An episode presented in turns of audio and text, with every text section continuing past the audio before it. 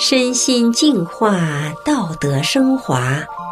现在是明慧广播电台的修炼故事节目。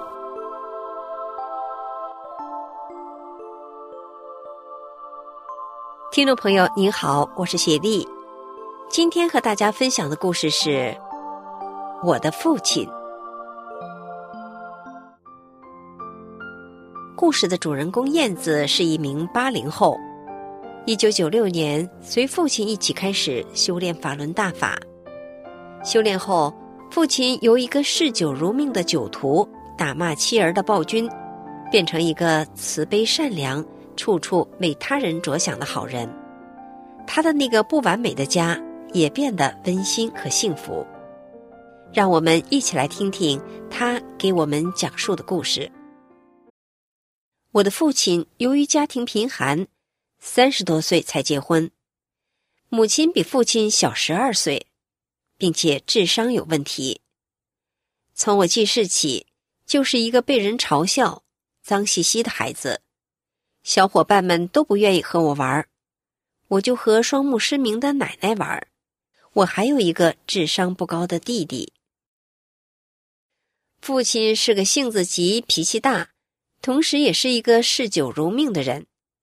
一天三顿酒，天天如此，烟也抽得很凶。母亲和弟弟因为智商问题，经常惹父亲生气。父亲出手很重，打的弟弟放学不敢回家。父亲三天两头的打母亲，母亲嗓门大，被打后就嚎啕大哭。我怕邻居听见，就劝母亲。后来母亲被打后就离家出走。我姥姥他们知道后和我父亲闹，可我父亲没改，下次还照样狠狠的打我母亲，母亲就再次离家出走。为了让父亲少生气，我从小就帮母亲做饭，看着弟弟。那时我幼小的心灵觉得自己怎么这么不幸，出生在这样一个家庭里，内心充满了无助和恐惧。也产生了自卑的心理。十二岁的时候，经姑姑介绍，我和父亲一起开始修炼法轮大法。从此，父亲改变了很多。他首先把烟和酒戒了。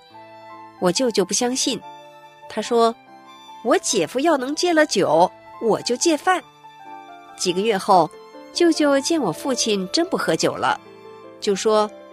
很佩服我姐夫，佩服这个大法。父亲的脾气也好了很多，只是看到母亲不理智的做法会生气。比如母亲经常拿着一个大瓢喝水，边喝边洒，衣服全湿了，剩下的水就往屋里的地上一泼。家里的地面是土地，地面洒上水之后就和成泥了，再踩到各个屋里都是泥脚印。父亲对此很生气，而母亲怎么说也不改，几乎天天如此。我就提醒父亲，这是考验你的心性呢。后来打骂声变得越来越少，母亲再也不用离家出走了。我好感谢大法呀，给我一个还算正常的家。一九九九年，中共迫害法轮功后，父亲被非法关押在看守所。我姥姥他们找关系，半个月后把父亲保了出来。派出所的人经常到我家骚扰，非法抄家。有一天，我和父亲想去北京为大发讨回公道。当我们想走时，父亲摸了摸正躺在床上发烧的母亲和弟弟，就和我说：“你留在家里照看他们两个吧。”我说：“不行，我要去北京。”父亲说。那你就去吧，我在家里看他们。为了母亲，父亲没去成，也许那是他一生的遗憾吧。但他并不后悔。他说：“师傅告诉我们要处处做一个好人，我不能丢下两个病人不管。”后来母亲得了脑血栓，父亲就带母亲到大医院去看病，一点也不怕花钱。出院后。仿照医院的康复机械，为母亲制作了五种有助于锻炼四肢的工具，坐着用的、躺着用的、立着用的都有。母亲不能行走，也不能自己坐起来，说不了话，大小便失禁。父亲不厌其烦的每天陪母亲锻炼身体，还每天让母亲双手搂着他的脖子，脚站在地上，随着父亲的脚步挪动。父亲照顾母亲时总是乐呵呵的，有时母亲大便拉在裤子里，父亲也不嫌脏。过节时亲戚们送来的营养品。父亲全省给母亲吃。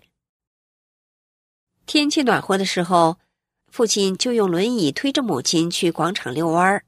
村里人都对父亲投来敬佩的目光，他们都觉得母亲没病的时候都是一个不正常的人，病了还给他治，还这么精心的照顾他，不知图个啥。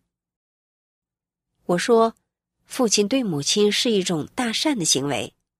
父亲说：“那是对一个生命的慈悲。”六年后，母亲再次出现脑血栓，在重症监护室住了两天，已经没有呼吸，只有心跳。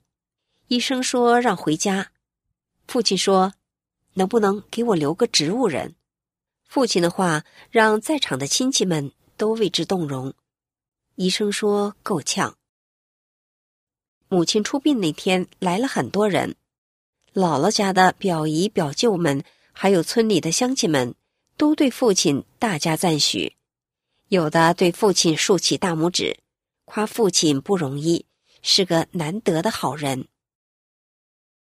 再说一下我的弟弟，我弟媳一家人是世上都难找的，不讲理到了极点。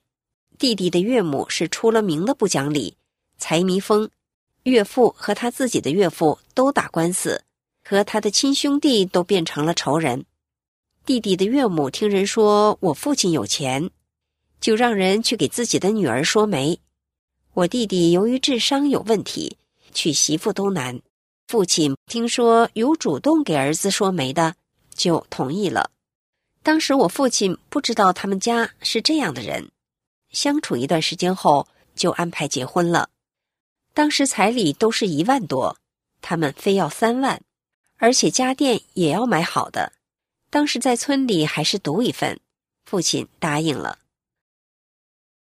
婚后，他们一家看不起弟弟，父亲也是受尽了屈辱，但父亲都按照大法的要求忍了下来，还尽量的为他们着想，帮助他们，比如不顾乡亲们的笑话。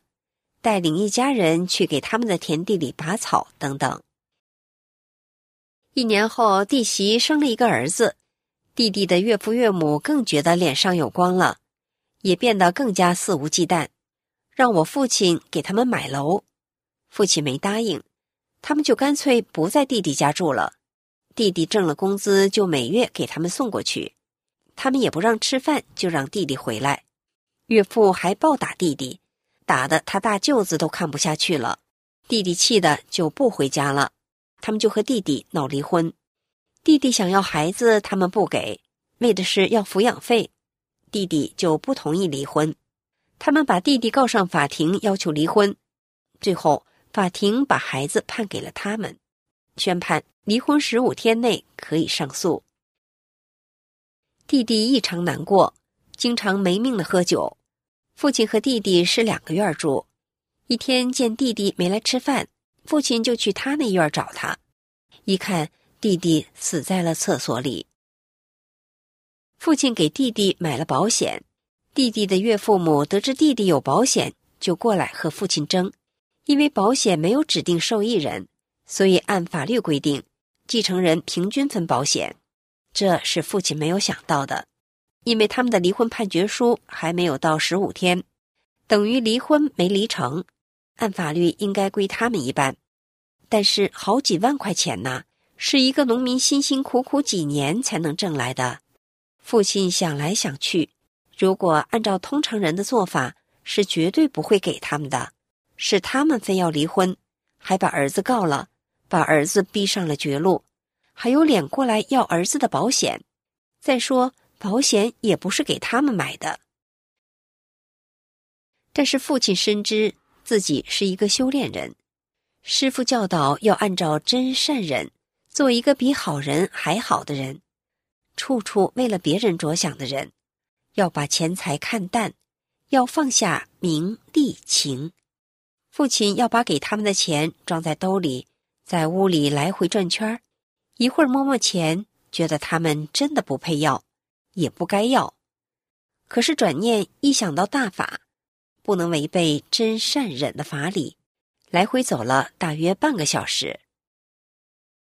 最后，父亲决定要按照大法的要求做人，就把钱给他们送过去了。他们一家人真是喜出望外。可能他们也做好了父亲不给他们的准备。父亲告诉了他们，他为什么会来，因为他信仰真善忍。为了这三个字，他来了。他们那个高兴劲儿就别提了。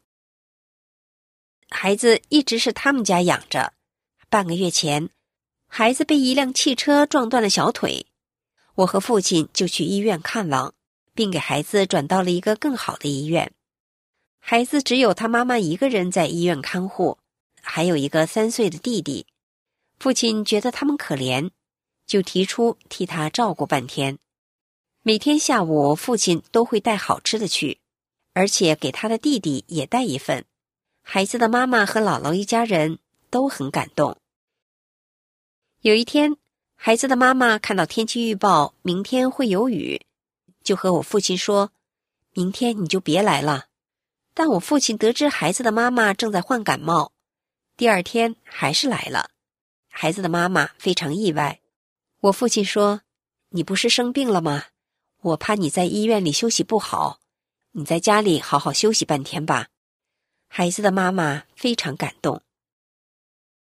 要知道，当初他给了我父亲多少难堪和下不来台，给我父亲造谣，和父亲大吵大嚷。让父亲受尽了委屈，真是往事不堪回首啊！但现在父亲一点都不计较这些，把人们认为的仇人当成亲人一样对待，这是无上的宽容，是从大法中修出的慈悲。只有法轮大法，才有这么大的威力，造就出这么高尚的人。是法轮大法改变了我父亲，让父亲对母亲由恨到爱，再到慈悲，让父亲经受这么多磨难，经历两位亲人的生死离别之后，仍然保持一个健康乐观的心态，而且成为一个这么好的人。父亲仍在大法中努力实修着自己，努力把自己变成一个无私的人。听众朋友，今天的故事就讲到这里，我是雪莉，感谢您的收听，我们下次再见。